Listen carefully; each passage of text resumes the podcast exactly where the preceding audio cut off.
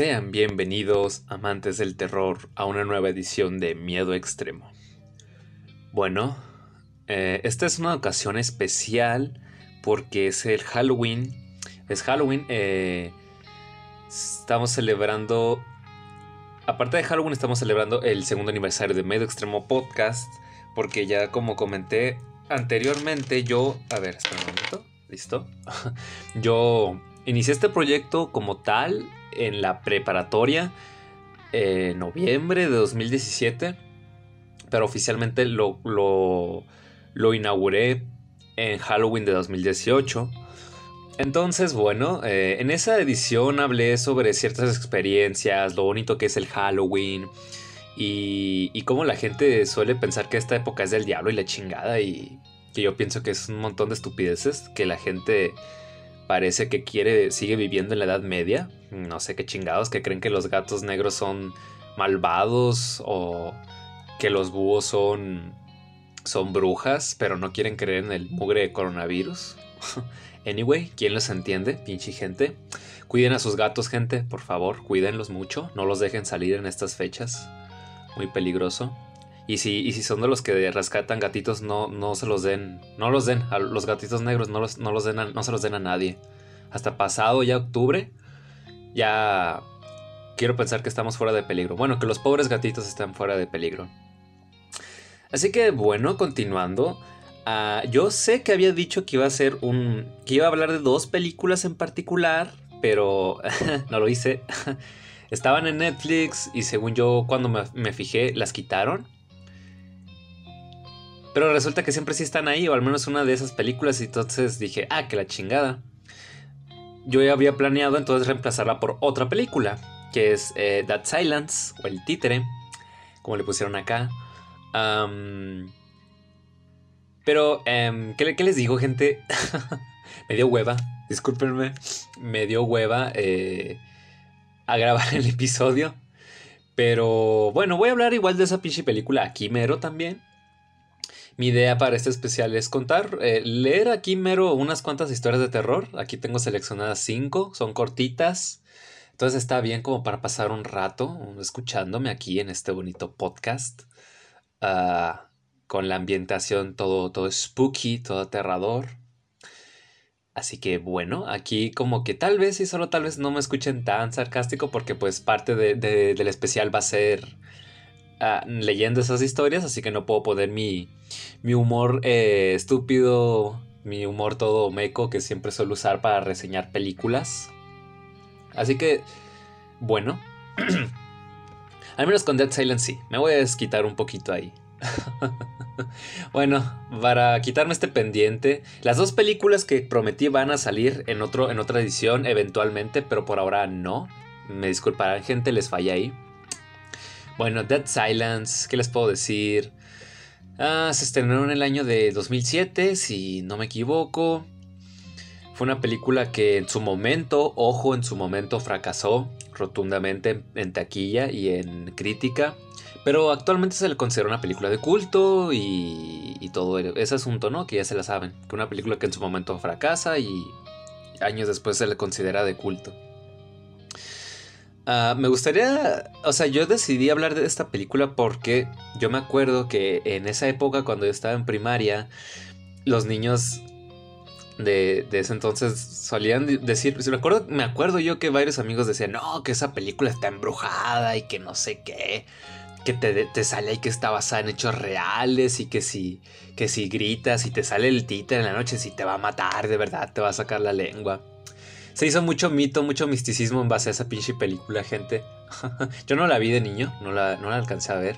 Fue hasta más grandecito, creo que a los 17, me parece, creo que la vi. Uh, pero en ese entonces, cuando los, los, amigos o los compañeros que sí la habían visto hablaban mucho de eso, de que la película estaba maldita y la chinga. Ya saben que aquí, aquí todo está maldito, aparentemente, ¿no? Las películas, los tazos, todo es del diablo ahora, chingada madre. y lo de los tazos lo comento porque cuando yo iba a. ¿Cómo se llama esa mierda? Catecismo. Cuando yo iba a catecismo de morrillo, eh, me acuerdo que hacían pláticas de que. De que era, era la época en la que estaban los estados de la WWE. y decían que esos tazos, eh, que eran, que la lucha libre en general era del diablo y que estaba mal y el mal mensaje y, y la misma chingadera que te dicen todo el tiempo. Entonces, me acuerdo que cuando ahí tenían un puestecito, pues una tiendita y, y tenían también un bote al lado para que pusieras el tazo nomás abrir la pinche bolsa. Hijos de su madre, decía yo. En una de esas me tocó un megatazo y me agüité. entonces, bueno, ¿en qué estaba? Sobre leyendas, ah, que todo era del diablo y la chingada. Ok, volviendo a la película. Perdón, gente, me, me, desvié al pasado. Uh, volviendo a la película, ¿qué les puedo decir? Uh, pues es, es, la historia de, del pequeño Jamie. Bueno, ni tan pequeño, es un más grandecito el güey. Eh, bueno, digamos que Jamie y su mujer venían de un pueblito todo bonito, entre comillas, en donde se contaba una leyenda de, de una viejita llamada Mary Show que nunca tuvo hijos, que estaba obsesionada con los pinches muñecos, con títeres, que fabricó un friego. Y, y, la leyenda urbana de que no, de que si la ves que no grites o la lengua te sacará y todo ese rollo. Entonces a estos, a estos, a esta pareja le llega un muñequito y... Y de la nada muere la, la esposa del, de, Jamie, del pequeño Jamie, vamos a decirle, aunque no es tan pequeño. el pequeño Jamie entonces se va al pueblito a buscar respuestas sobre la leyenda de Mary Show.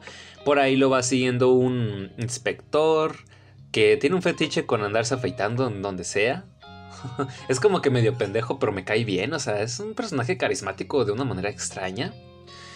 Bueno, eh, en un punto, el, viejito que trabaja en la funeraria, Henry, si mal no recuerdo si se llama, le cuenta su experiencia con Mary Show, cómo lincharon a la señora después de la desaparición de un morrito, que se la jugó, se la jugó, la verdad, si ves la película y, ves cómo anda de mamón diciendo, ay, ya vi cómo movió los labios, o sea, se lo tenía merecido el pinche morrillo meco. anyway, no es cierto, no es cierto, gente.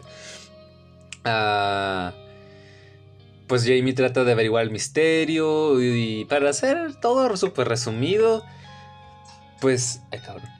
Perdón. Para hacer todo más resumido, pues digamos que...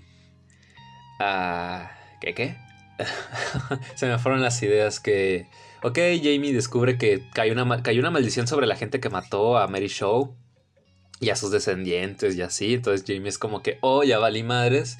Intenta como evadir esa maldición el, inspector se la pasa chingando una y otra vez hasta que ya en un punto como que dice, güey, um, creo que sí me equivoqué, creo que, lo que tus cuentos raros de que, que los muñecos y esta tal loca Mary Show sí son ciertos, eh. Te voy a hacer paro y te voy a ayudar. Bueno, llegan a la a ese auditorio donde vivía Mary Show, se encuentran a los muñecos. Por cierto, quiero mencionar el, el que el que parece payaso. Tengo entendido que está basado en Pennywise ese pinche payaso. O sea, comenté que la película la vi grandecito, pero yo vi fragmentos cortitos como a los 12 años más o menos. Entonces, ese payaso sí me daba miedo. Estaba. Ese, ese muñeco de payaso, más bien, me daba miedo. Estaba. Está. No sé, creo que es el que da más miedo de toda la película. Eh, con, con, el perdón de Billy, que es como el, el, más representativo de todos los títeres de ahí. Pero ese de payaso, uy, daba cosa. Ah, bueno, queman todo el lugar. Jamie cree que ya dijo a huevo, ya quité la maldición. No, mienta, miento. No, no lo logró. Casi dice, casi, me falta un muñeco. Billy, precisamente. Y va a la mansión. Y de, su papá. Digamos que él no tenía una buena relación con el padre. No voy a ondear mucho en eso. Y pues, ¿debería o no debería? Bueno, voy, para no hacer tanto spoiler, voy a decir que al final hay un plot twist súper, súper cabrón. Que la verdad, cuando yo vi la película la primera vez no me lo esperaba. Dije, uy, a la bestia. Súper genial y súper intenso. Y al final, como que. Pues no sé, es un final como que muy me. Como que, ok, está interesante. No fue un final feliz, pero como que muy me, ¿no? Ah, la película tiene un, un inicio y un final alternativos que creo que lo, lo hacían, hacían la película más tétrica, pero al mismo tiempo más extraña. Entonces, creo que el final alternativo está más completo en sí, pero si tengo que elegir, creo que me quedo con el final de la película. Mm, el final que pusieron en la película. Aunque muy me y todo, y como que acabó muy de golpe, como que tenían prisas por acabar. Creo que eligió esa versión de entre los dos finales. Así que bueno, si hay gente, aunque no creo que no haya visto la película, pues esta es como mi recomendación del día o de hoy, de, este Halloween de 2020. Tal vez sí debía haber mencionado alguna película sobre apocalipsis, zombies y todo, dado la cuestión del coronavirus, pero me, yo les recomiendo Dead Silence. no es tan viejita la película, gente, se disfruta bastante. Entonces, yo creo que sí, deben verla. Eh, intenté no hacer tanto spoiler, así que vale la pena, gente, vale la pena, véanla. Y bueno, ¿cuánto llevo, tiempo llevo hablando de este desmadre? Ah, ok, llevo poquito. ¿Qué les puedo decir, gente? Muy buena película. Eh, voy a repetirme un poquito. Muy buena película. Está suave. No me termina de convencer al final, pero en general está bien. Y esa película es una de las tantas que de la época donde por alguna razón en varias películas les daba por usar filtros azules. En varias partes de la película se ve así con ese filtro azul tan exagerado que está bien. O sea, a mí me gusta, pero estaba muy de moda en ese entonces y. Y nomás lo quería comentar porque que yo recuerde, por ejemplo, la película de Daredevil del 2003 también en ciertas partes tiene ese filtro. O por ejemplo, ¿cómo se llama la pinche película? El Aro. Eh, también tenían ese filtro azul. Por cierto, paso a comentar que el Aro voy a hacer un, un recordando. Que va a ser mitad recordando, mitad repaso a la trilogía de esa, de esa saga. Y un recordando porque yo vi las dos películas cuando eran dos en ese entonces. Del Laro, de niño. Y me dieron un chingo de miedo, gente. Fue como que la... Creo que incluso antes que Chucky, yo conocí a Samara y... Madres, qué, qué, susto tan feo me dio. Porque yo, yo la vi las dos películas en la noche. Estuvo, estuvo fuerte. Entonces digo como con un trauma y un pequeño odio personal a Samara. ¿Samantha? ¿Samara o Samantha? Déjenme, a ver. Ahora, discúlpenme, gente, me voy a salir del guion. ¿A cuál guion? Aquí no hay guion, gente. Samara Morgan. El aro. Sí, lo, estoy googleando, gente. No, no, me da vergüenza admitirlo. Samara. Ok, Samara Morgan. Perfecto. Voy a hablar de ella en algún momento, gente. De, de esta saga. Va a ser muy genial. Espérenlo. Así que bueno, volviendo aquí a, terminando este repaso rapidito a El Aro. Aquí tengo las cinco historias, las cinco mm, creepypastas si se quiere ver. Para narrarlas, para pasar un rato aquí medio tétrico, medio siniestro o mórbido y perturbador. Así que bueno, aquí paso a leer la primera historia. Se llama Si encuentras un libro llamado El cuento de Rolly Polly, no lo abras, no lo leas. Así que bueno gente, vamos a darnos con todo. Pásenla bien aquí, escuchándome, vayan por, por botana o lo que quieran. Aquí vamos a estar un buen rato, así que comienzo. Hmm, a ver. El libro no aparentaba ser particularmente macabro. No tenía imágenes espeluznantes en la portada. No había palabras de advertencia. Tan solo era un lienzo en rojo, liso, con letras doradas que decían, El cuento de Rolly Polly. Nunca había visto el libro hasta que Ginny lo sacó de su colección en el estante. Pensé que podría haber sido olvidado por los propietarios anteriores. Después de todo, acabábamos de mudarnos al vecindario hace un mes. Ginny ya estaba acurrucada debajo de las sábanas cuando abrí el libro. A los seis, ella estaba aprendiendo a leer y por eso no necesitaba que la obligaran a acostarse siempre y cuando cumpliera con, su, con mi promesa de contarle una historia. Bueno, debo rectificar, casi nunca lo necesitaba. Las princesas eran su nueva obsesión y ya habíamos agotado la mayoría de los clásicos como La Bella Durmiente o Cenicienta. El cuento de Rolly Polly parecía una buena desviación de la lista habitual. ¿Estás seguro de que quieres este, calabaza? Ginny bostezó. Sí, papi. Me encogí de hombros y comencé a leer. Había dos niños, Dos niños como tú. Uno se llamaba Jack, el otro era Hugh. Los muchachos se sentaron en su habitación, pues no tenían nada que hacer aún. Estaban tan aburridos que bu bugaboo común. Tan aburridos, un bugaboo común. Disculpenme gente, aquí no hay edición, así que si me equivoco me perdonarán. El libro contenía una ilustración simple de dos niños en un dormitorio, decorado con papel tapiz de béisbol. Pensaron y pensaron, resoplaron indiferentes, hasta que Hugh dijo, Uf, suficiente, es suficiente. Vamos a jugar un juego. Cambiaremos este cabo suelto. Ya sé, dijo Jack. Llamaré a mi amigo en este momento. Gruñí, gruñí internamente y esperé que Ginny se durmiera pronto. Esto no era exactamente como Dr. Zeus. Jack tomó el libro y siguió leyendo las palabras escritas. Sal, sal, tú, viejo payaso tonto, con un silbido y un silbido, y Fisley y Pop.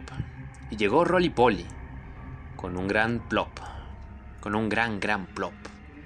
Había una figura enorme que empequeñecía a los dos niños a su, lado.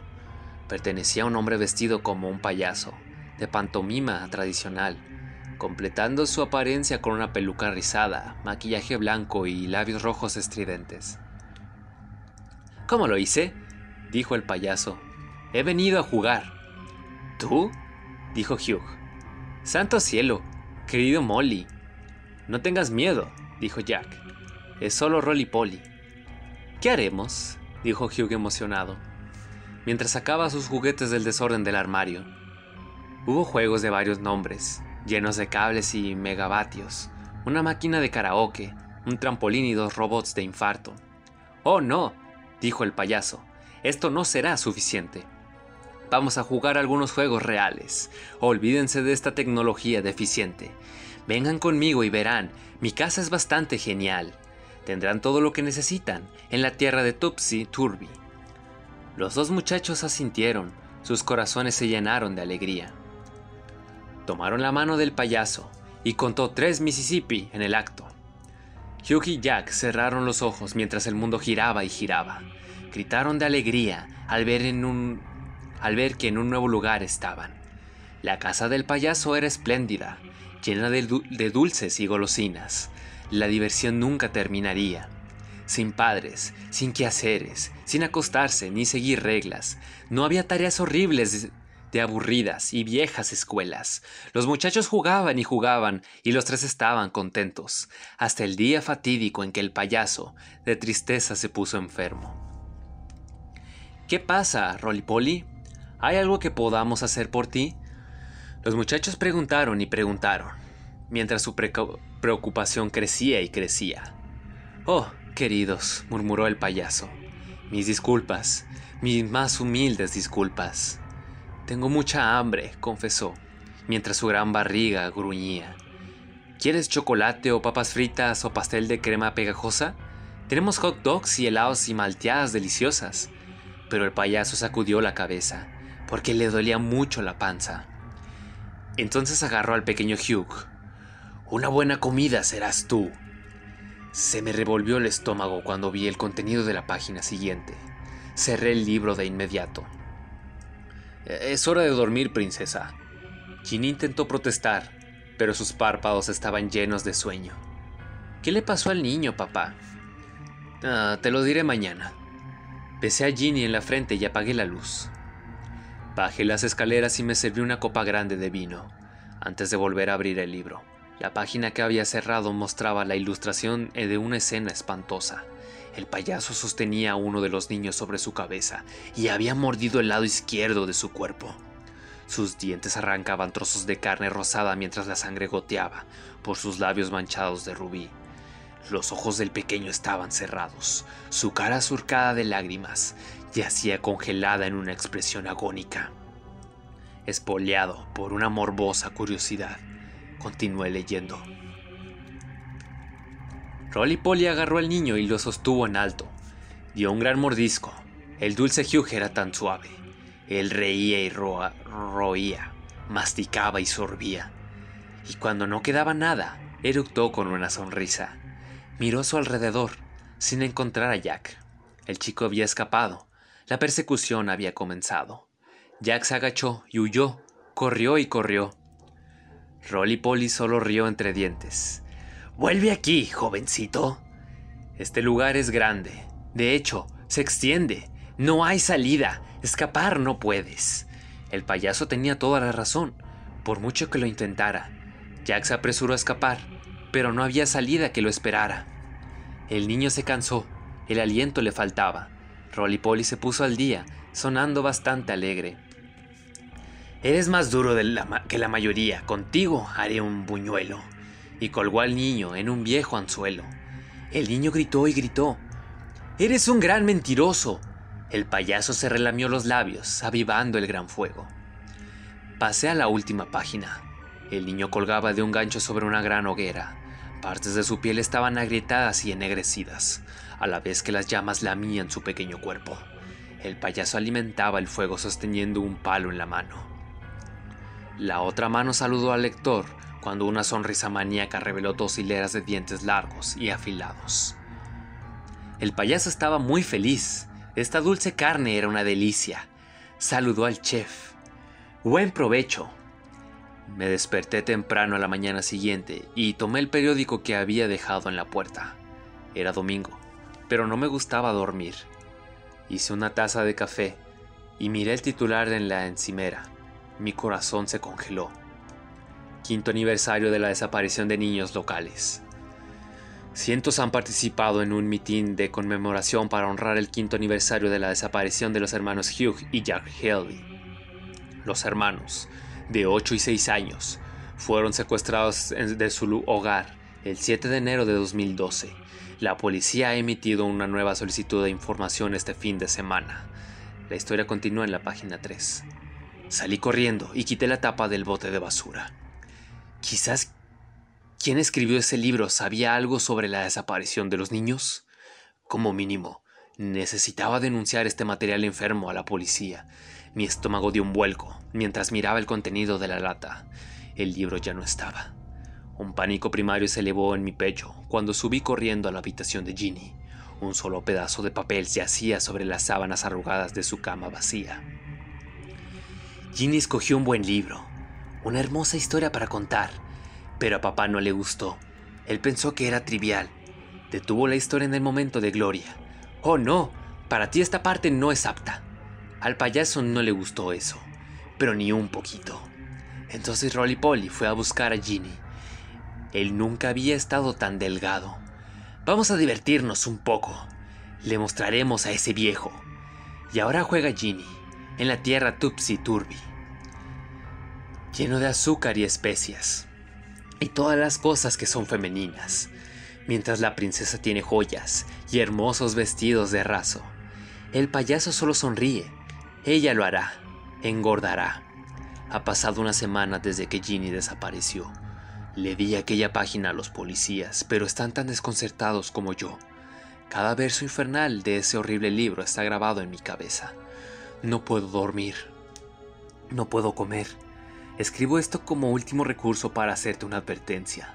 Si encuentras este libro, no lo abras, no lo leas. Llama a la policía. La vida de un niño puede depender de ello. achis, achis, los mariachis, gente.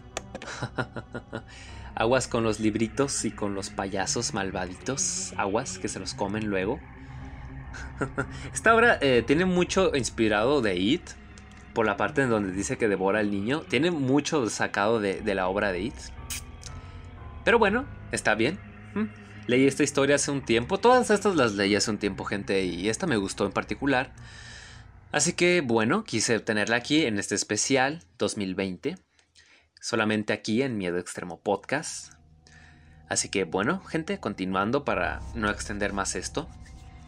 Voy con la segunda historia. llamada Candle Cough. Y sí, tal vez me fregue la garganta aquí. no hay problema, gente. Todo esto es por, por su entretenimiento. Así que empiezo con Candle Cough. Bastante conocida esta creepypasta. De hecho, aquí dice: A ver.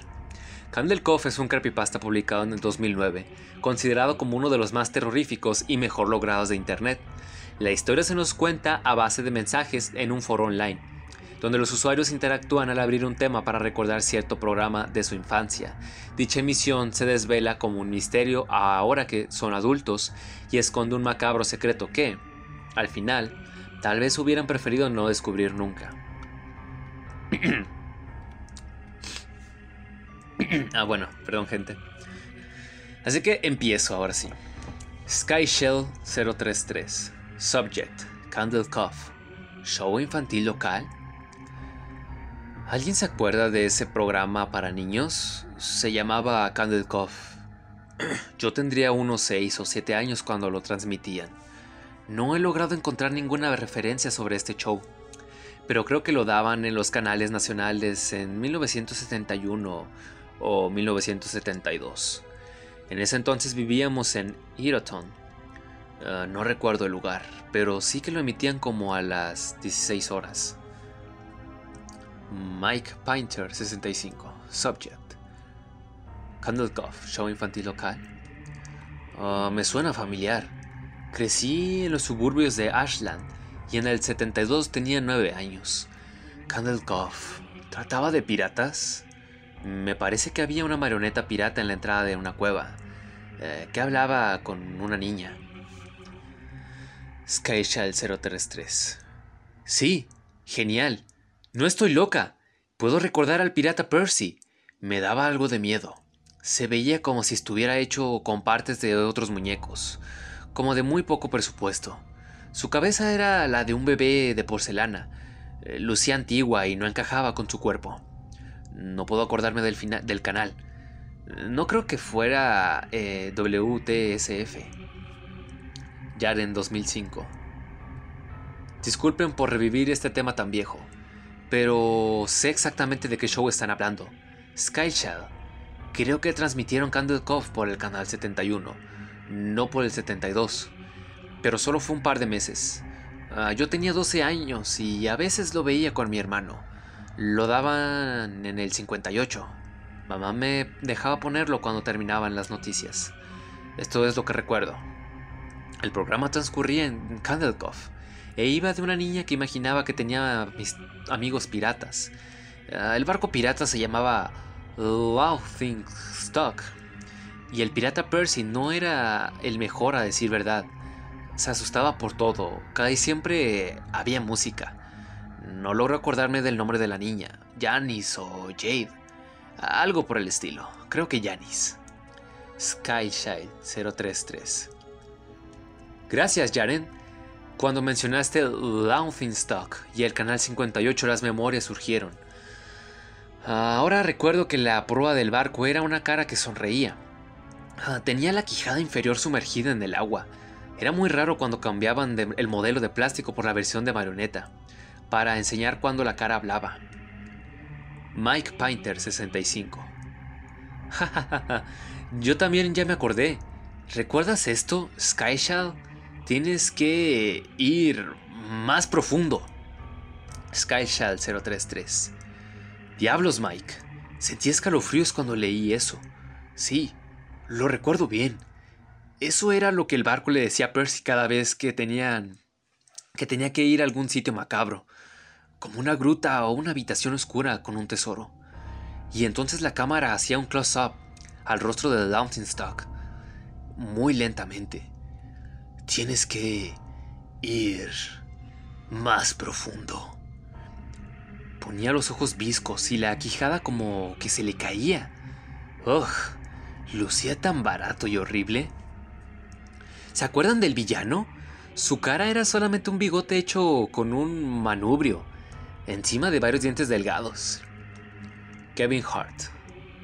La verdad yo pensaba que el villano era el pirata Percy. Tenía como 5 años cuando daban el programa. Combustible para pesadillas. en 2005. No, la marioneta del bigote no era el villano. Más bien era su ayudante, Horacio Horrible. O horrible, pues, gente. También tenía monóculo, pero lo llevaba sobre el bigote Recuerdo que solo tenía un ojo. Pero sí, el villano era otro muñeco, el arrancapieles. Increíble las cosas que nos dejaban ver cuando éramos niños. Ah, ok. Kevin Hart. Jesucristo. El arrancapieles. Oh, ¿Qué clase de programa infantil veíamos? Yo no podía ni mirar en la pantalla cuando el arrancapieles aparecía.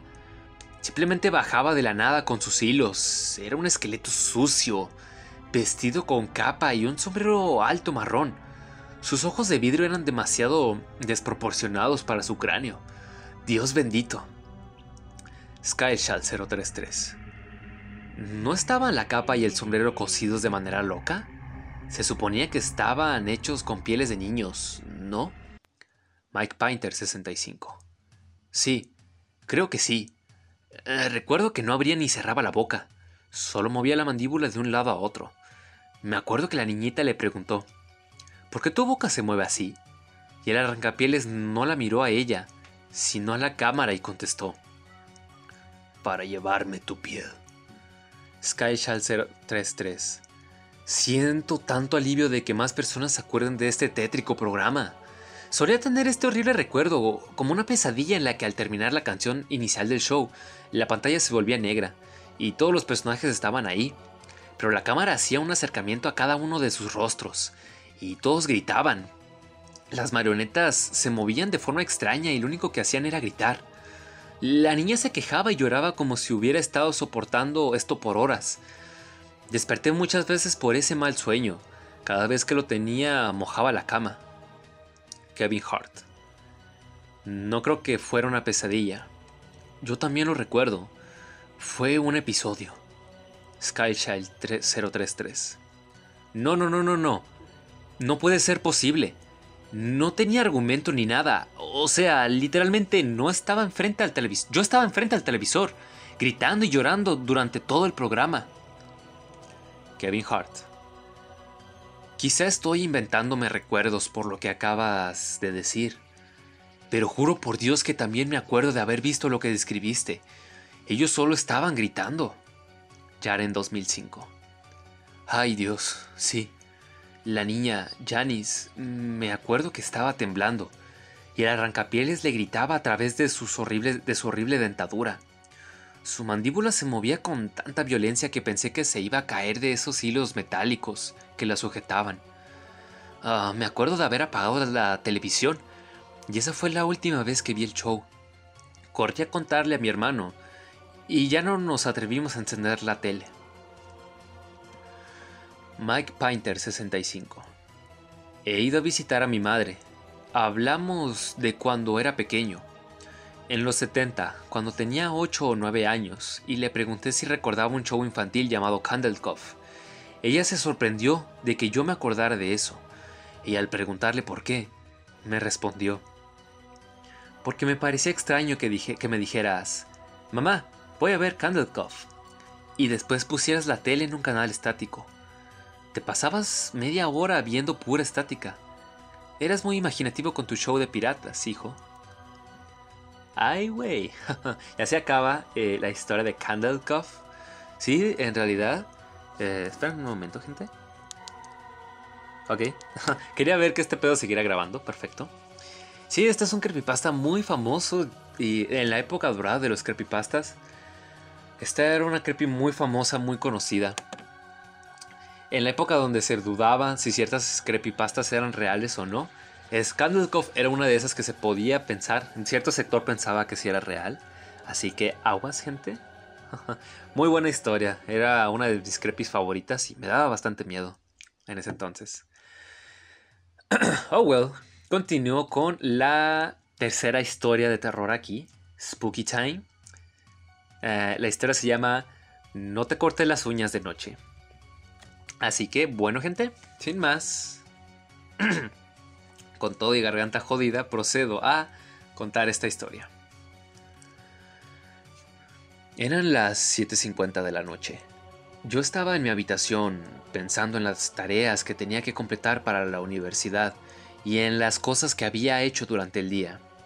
Al día siguiente íbamos a tener un evento muy importante, por lo cual tenía que esmerarme en mi aspecto. Me había enrollado el pelo y lo había sujetado con unas pinzas para mantener peinado para mantenerlo peinado cuando me despertara. Ahora tenía que arreglarme las uñas.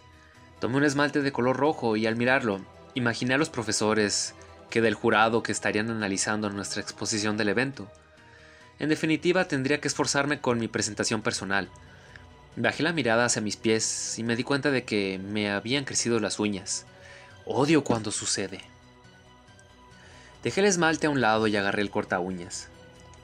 Recorté cada una de las uñas de mis pies cuidadosamente, y muy tarde reparé en lo que acababa de hacer. Mi mirada se quedó clavada en el vacío por un segundo, en tanto la exposición y el evento de la universidad quedaban relegados a un rincón de mi cabeza, y eran sustituidos por la profunda voz de mi abuela, repitiendo la misma frase, sin cesar. Nunca te cortes las uñas de noche. Ella era una mujer muy supersticiosa, y para cada tema del que hablábamos al azar, parecía tener una leyenda, incluso cuando se trataba de las uñas. Esa noche, por estar pensando en la universidad, lo había olvidado. Era tan solo una niña cuando me hizo la advertencia. Aún recuerdo haberle preguntado con ingenuidad por qué lo había hecho y si era algo realmente malo. Su respuesta me había dado miedo, tanto que él como el que sentía en este momento. Ella me había advertido que no lo hiciera, pero nunca me había dicho cómo actuar si lo hacía. Lo único que me dijo fue, Nunca te cortes las uñas de las manos, ni la de los pies después de las 8.33 pm, pues luego de esa hora ese instrumento de plata está maldito. Maldito para toda persona que lo presione contra sus uñas y su piel. Será más brillante, estará más afilado y atraerá algo horrible, algo que no es de este mundo, Alguien va a tocar a tu puerta y un, regalo te dejará. Será una caja pequeña que oculta algo grotesco en su interior. No debes abrirlo hasta que amanezca. Cuidado con ser curiosa. No mires atrás si sientes que algo se está acercando, ya que el dueño de la caja quiere sorprenderte. Nunca cortes tus uñas de noche, no a menos que desees encontrarte con la muerte.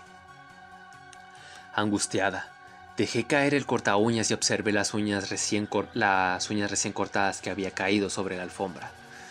Mi corazón latía con fuerza, sabiendo que mi abuela nunca decía mentiras. ¿Y si alguien de verdad tocaba la puerta? ¿Y si llegaba una caja consigo? vivir sola no jugaba a mi favor en esos instantes. Estaba asustada, demasiado, y no podía dejar de mirar las uñas en la alfombra. Reaccioné solo después de unos minutos, analizando mentalmente sus palabras, después de las 8.33 pm. Corrí a la sala de estar para fijarme en el reloj y vi que marcaba las 8 en punto. Suspiré aliviada y me llevé la mano al pecho. Me había cortado las uñas antes de las 8.33.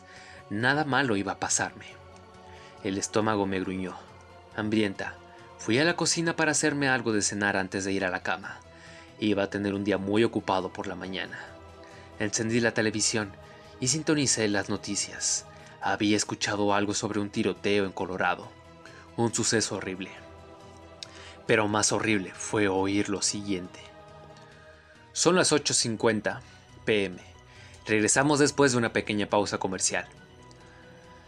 ¿Las 8.50? Me quedé helada. Mi corazón volvió a latir acelerado y el terror se apoderó de mí. Esta vez fue distinto. Un oscuro presentimiento me avisaba que algo iba a suceder. El miedo paralizó mi cuerpo y mis cuerdas vocales, quedándome muda y petrificada. Volví a la sala de estar y tomé el reloj, dándome cuenta de que mostraba la misma hora. Las pilas se le habían acabado. Desesperada, volví a mi habitación y miré el reloj de mano el de mi teléfono, el de la computadora. Todos tenían la misma hora en el noticiero. Ya el noticiero. Habían dado las, 8.53 en mi celular y estaba por llamar a mamá cuando un ruido me sobresaltó. Era un sonido del timbre. Estaban llamando a la puerta. Temblando de miedo, no pude evitar que el teléfono escapara de mis manos hasta el piso. Me pregunté si debía abrir o no la puerta, y si sería mejor tomar lo más esencial para escapar por alguna ventana. Desafortunadamente era demasiado tarde para escapar. Mi cuerpo temblaba, las manos me sudaban. Renuente, fui hacia la puerta tratando de convencerme de que la abuela había exagerado. Probablemente solo fuera algún vecino. Caminé lentamente. Tocaron el timbre tres veces y después hubo un silencio absoluto. Me asomé a la mirilla y comprobé que nadie estaba afuera. Temerosa, abrí la puerta y vi que habían dejado una caja. Mi corazón volvió a latir con fuerza. Era exactamente como había dicho mi abuela. Alguien tocando la puerta. La caja era negra. Su aspecto era inquietante. Quise llorar y esconderme, pero el terror no me dejaba moverme. Se me ocurrió patearla, pero... ¿Y si tal... ¿Qué tal si eso empeoraba la situación? Lo siguiente que pensé fue... ¿Qué había dentro de la caja? Ups. Perdón gente, me llegó una notificación. Ups, me sacó de la, de la experiencia. Chingado. Bueno. ¿Qué había dentro de la caja? La tomé lo más tranquila que me fue posible. Estaba pesada. La curiosidad era demasiado grande. No debes abrirlo hasta que amanezca. Cuidado con ser curiosa. Eso había dicho la abuela. Me moría de ganas por abrirla, pero no debía hacerlo. Puse la caja sobre, sobre una mesa y fui a buscar agua y una pastilla para los nervios. Se me había quitado el hambre. El ambiente de pronto se había vuelto frío, pesado, y una soledad aterradora inundaba el apartamento. Entré en el baño y me miré en el espejo. Estaba pálida. Mis ojos estaban llorosos e hinchados, y los labios me temblaban. Los latidos de mi corazón resonaban en mi cabeza. Cuando salí sentir una respiración ajena e intensa, a la cual no quise prestar atención para enfocarme en cerrar las persianas. La respiración volvió a, dejarme, a dejarse escuchar, y fue cuando sentí una brisa helada en la nuca. Alguien estaba de pie tras de mí. Aterrorizada, sentí que el llanto brotaba de mis ojos. Jamás en la vida había sentido tanto miedo. No mires atrás, si sientes que algo se está acercando, ya que el dueño de la caja quiere sorprenderte. Volví a recordar lo que decía la abuela. ¿Qué más podía hacer? Como pude, tomé valor y corrí, pero no pude llegar muy lejos. El pasillo estaba más oscuro y parecía más largo que de costumbre. Tal vez fuera cosa del miedo. No podía encerrarme en el baño, ni en mi habitación, ya que ahí no tendría escapatoria si eso me seguía. Su fría respiración se escuchaba cada vez más cerca. Lo mejor sería salir del apartamento e irme lo más lejos que pudiera. No sé si fue la criatura que me perseguía o el miedo lo que me hizo tropezar, resbalándome y golpeándome la cabeza al caer al suelo. Las pinzas que sujetaba en mi cabello se me clavaban en la nuca. Dolía muchísimo. Al alzar, los al alzar los ojos, me di cuenta de que al golpearme contra la mesa, la caja se había caído y ahora estaba abierta. De ella cayeron dos dedos de las manos y tres de los pies, varias uñas cortadas y un pie cercenado. Grité de horror y sentí un sudor frío que me corría por la frente. El terror y la repugnancia que sentí no eran nada a comparación de lo que vino después cuando comprobé con desesperación que aquellos dedos eran los de mi mano izquierda y los de mi pie derecho, y estaban recién cortados. Lo último que recuerdo antes de perder la conciencia es a una silueta alta y extremadamente delgada viniendo hacia mí, vestido de negro y con el rostro en blanco, literalmente. No tenía rasgos faciales, lo único que poseía era un par de ojos descomunales de color negro y amarillo. Hazme caso. Nunca vayas a cortar tus uñas de noche, a menos que estés esperando a la muerte. Mi abuela me lo advirtió una vez y aquella noche terrible lo olvidé. Ella nunca se equivoca. Aunque los demás digan que solo son supersticiones, no te cortes las uñas de noche, y si llegas a hacerlo por equivocación, Recuerda que no debes abrir la caja. Ve a un lugar seguro y espera que salga el sol, pues por más oscura que sea la noche, siempre llega el amanecer. Achis, achis, gente. Todo está maldito hoy en día. ya se la saben, gente, no se corten las uñas de noche porque Les van a mochar los dedos, así que aguas, gente, aguas. ya casi terminamos este especial, gente. Nada más quedan dos historias más. Entonces, continuando, gente. garganta, garganta, no me traiciones ahorita. La quinta historia se llama Los 12 sonidos de Odeo Takashima. Es otra de esas historias eh, famosas, que yo recuerdo semifamosas. No a niveles exorbitantes, pero sí era eh, famosa, conocida en su momento. Así que empiezo, gente.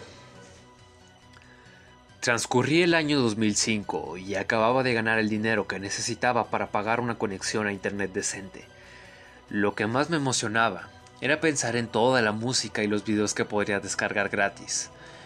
Esa misma tarde me puse a bajar juegos y canciones, que conforme se hacía de noche, fueron volviéndose cada vez más oscuros. Ahí fue cuando cometí mi error. Mientras buscaba en diferentes programas, en diferentes programas cosas como psicologías y cuentos de terror, me encontré con un archivo extraño. Se llamaba rec06.mp3. Me arriesgué a bajarlo, intrigado por las, por las palabras que alguien había incluido en la descripción del archivo. Este es uno de los 12 sonidos de la grabación original de Odeo Takashima. Si encuentras alguno de los otros 11, contáctate conmigo. ¿12 sonidos? Me pregunté qué sería eso. Parecía lo suficientemente interesante como para pasar el rato. Reproduje el sonido. No sé muy bien cómo podría definir lo que escuché. Se escuchaba, se trataba de algo así como un ronquido, o quizá el gruñido de alguna criatura. Pero ahora que lo pienso, parecía más bien la respiración agitada de un ser que se encontraba a punto de morir, con ciertos arreglos macabros como música de fondo que me pusieron los pelos de punta. En ese instante me di cuenta de que el archivo no se había descargado solo. Había otro en formato .txt que abría al instante. En él habían escrito una advertencia que logró hacerme sentir inseguro. Ahora que reprodujiste uno de los doce sonidos, debes estar preparado para lo peor. Según la leyenda, si no reproduces el archivo rec08.mp3 después de haber escuchado cualquiera de los sonidos, tu vida se va a convertir en un infierno. La leyenda es de verdad. Debo confesarte que viví al máximo eh, de estos últimos meses hasta mi última hora de vida. ¿Qué iba a, a pensar en ese entonces? ¿Qué se trataba de una broma pesada? ¿Que se trataba de un sujeto que no tenía nada mejor que hacer con una conexión a Internet más rápida? No pude ni pensar en lo tercero, debido a que en ese instante escuché unos ruidos muy extraños. Fuera de mi ventana tenía un corredor escasamente iluminado, y esa maldita noche más que nunca, se veía más tenebroso de lo habitual. Juro que vi sombras muy bizarras afuera. Era como si al escuchar aquel sonido hubieran acudido como invocador por una llamada infernal. ¿Se escuchan una campanita, gente? Aquí está mi gato. Luke. Luke, ¿se llama Luke el gato? Saluda, Luke. ok, continúa. Fuera de mi ventana tenía un corredor escasamente iluminado y esa maldita noche más que nunca se veía más tenebroso de lo habitual. Juro que vi sombras muy bizarras afuera. Era como si al escuchar aquel sonido hubieran acudido como invocados por una llamada infernal. Me puse como loco a buscar el archivo REC 08, dentro del mismo servidor al que habían subido el original que descargué. Desafortunadamente, el usuario que lo había alojado no actualizó nada desde el 2003. ¿Pueden adivinar el motivo? Estaba muerto. Quise pensar en que todo era una broma de mal gusto, la cual había ido más lejos de lo que podía soportar, pero al intentar apagar mi computadora, muy molesto, una ventana se abrió ante mí, inundándome de terror. El archivo rec 06.mp3 no puede cerrarse. Una vez más, el sonido comenzó a reproducirse e intenté apagar las bocinas, en vano. Los ruidos de afuera comenzaban a acercarse. Ahora oía distinguir, podía distinguir susurros, voces. Tenía tanto miedo que no me atreví a mirar por la ventana. Las luces de mi dormitorio empezaban a parpadear y aún así, la maldita computadora no se apagaba. El volumen de ese maldito sonido subía mientras transcurrían esos segundos interminables en los que no sabía qué debía hacer. Recé en todos los idiomas de los que me acordaba. Me encomendé a Dios, a todas las deidades benignas que conocía. La computadora volvió a funcionar y, como un desesperado me lancé a la búsqueda del archivo. Me topé con algunas copias de Rex 08.mp3, pero todas resultaron ser falsas. La frustración y el terror hacían lo que hacían lo que estaba acechando fuera de mi habitación. Estaban acabando conmigo. Casi dos horas más tarde sentí un olor nauseabundo, parecido al de la carne y la sangre en plena descomposición. Sentí que lo peor apenas había comenzado.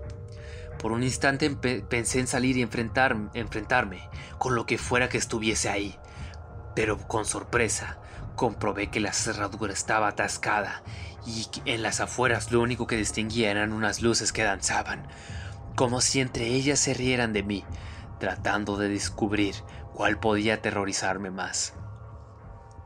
Lejos de mi computadora y al borde de un ataque psicótico, distinguí un sonido raro y diferente. El lamento de una niña que parecía gemir de dolor. Afuera, los ruidos se detuvieron y las tétricas luces cesaron de bailar. El llanto de la pequeña los había ahuyentado.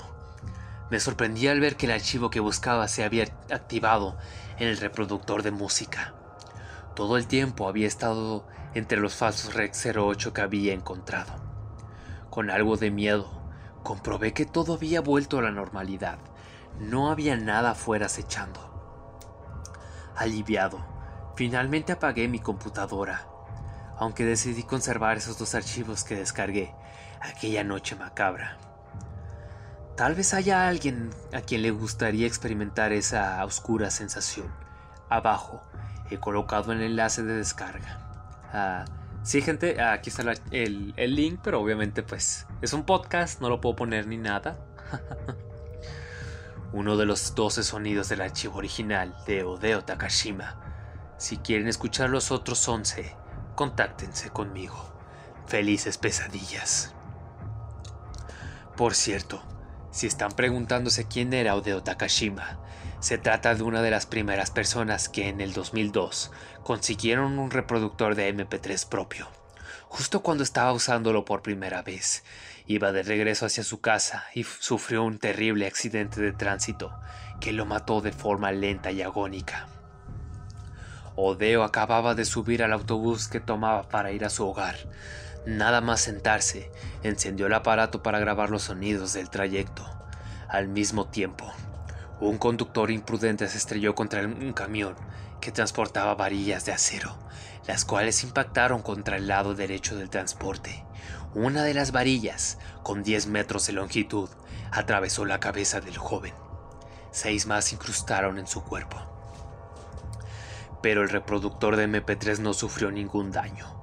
Cuando el forense lo rescató, sintió curiosidad y conectó y lo conectó a su computadora, descubriendo un total de 12 grabaciones distintas. Se dice que todas formaban parte de un mismo archivo de audio, en el que se puede oír cómo el camión de varillas choca con el autobús y cómo Deo y las 17 personas que estaban viajando junto a él gritaron de agonía hasta morir aquella tarde cruel del mes de marzo. Ahora sí, piénsalo bien. Es tu decisión aunque no entiendo por qué alguien querría escuchar algo así. ¿Realmente quieres hacerlo? Sí, Pi, yo me acuerdo de este desmadre, gente, por allá de 2012. Eh, estaba de moda este pedo de los 12 sonidos. Bueno, gente, ya me chingué la garganta. Así que procedo rápidamente a terminar esta última historia pendiente que afortunadamente está muy cortita. Se llama Sé que estás despierto. Así que bueno, comienzo. Ya van más de dos horas en las cuales solo he estado aquí, acostado e inmóvil. Acaban de dar las, 3, las 5.35 am y no puedo dormir nada. Te digo que es lo peor. Me encuentro en la misma habitación que mis padres. Ellos no me quitan los ojos de encima. Todo lo que puedo hacer es limitarme a no llorar, ni gritar. Sus miradas están fijas en mí y tienen los labios abiertos. El aire está impregnado con el aroma de la sangre y yo no puedo moverme del miedo. Sucede que, en el instante en el que dé el más mínimo indicio de que no duermo, voy a estar totalmente jodido. Moriré y no habrá nadie que pueda salvarme. He tratado de pensar en alguna forma de escapar, pero la única posibilidad sería correr tan rápido como pueda, salir de la casa y gritar para que alguien me ayude, confiando en que mis vecinos me escuchen. Demasiado riesgo, pero si permanezco aquí voy a morir de todos modos. Solo espere, solo esperé que despierte y contemple su obra maestra. Seguro que te preguntas de qué estoy hablando. Voy a explicarte lo que me ocurrió esta madrugada. Hará unas tres horas cuando oí gritos que provenían del lado de mi cama. Salí de mi habitación para ver qué pasaba, cuando sentía unas ansias repentinas de orinar. En lugar de seguir mis instintos e investigar, pasé al baño primero.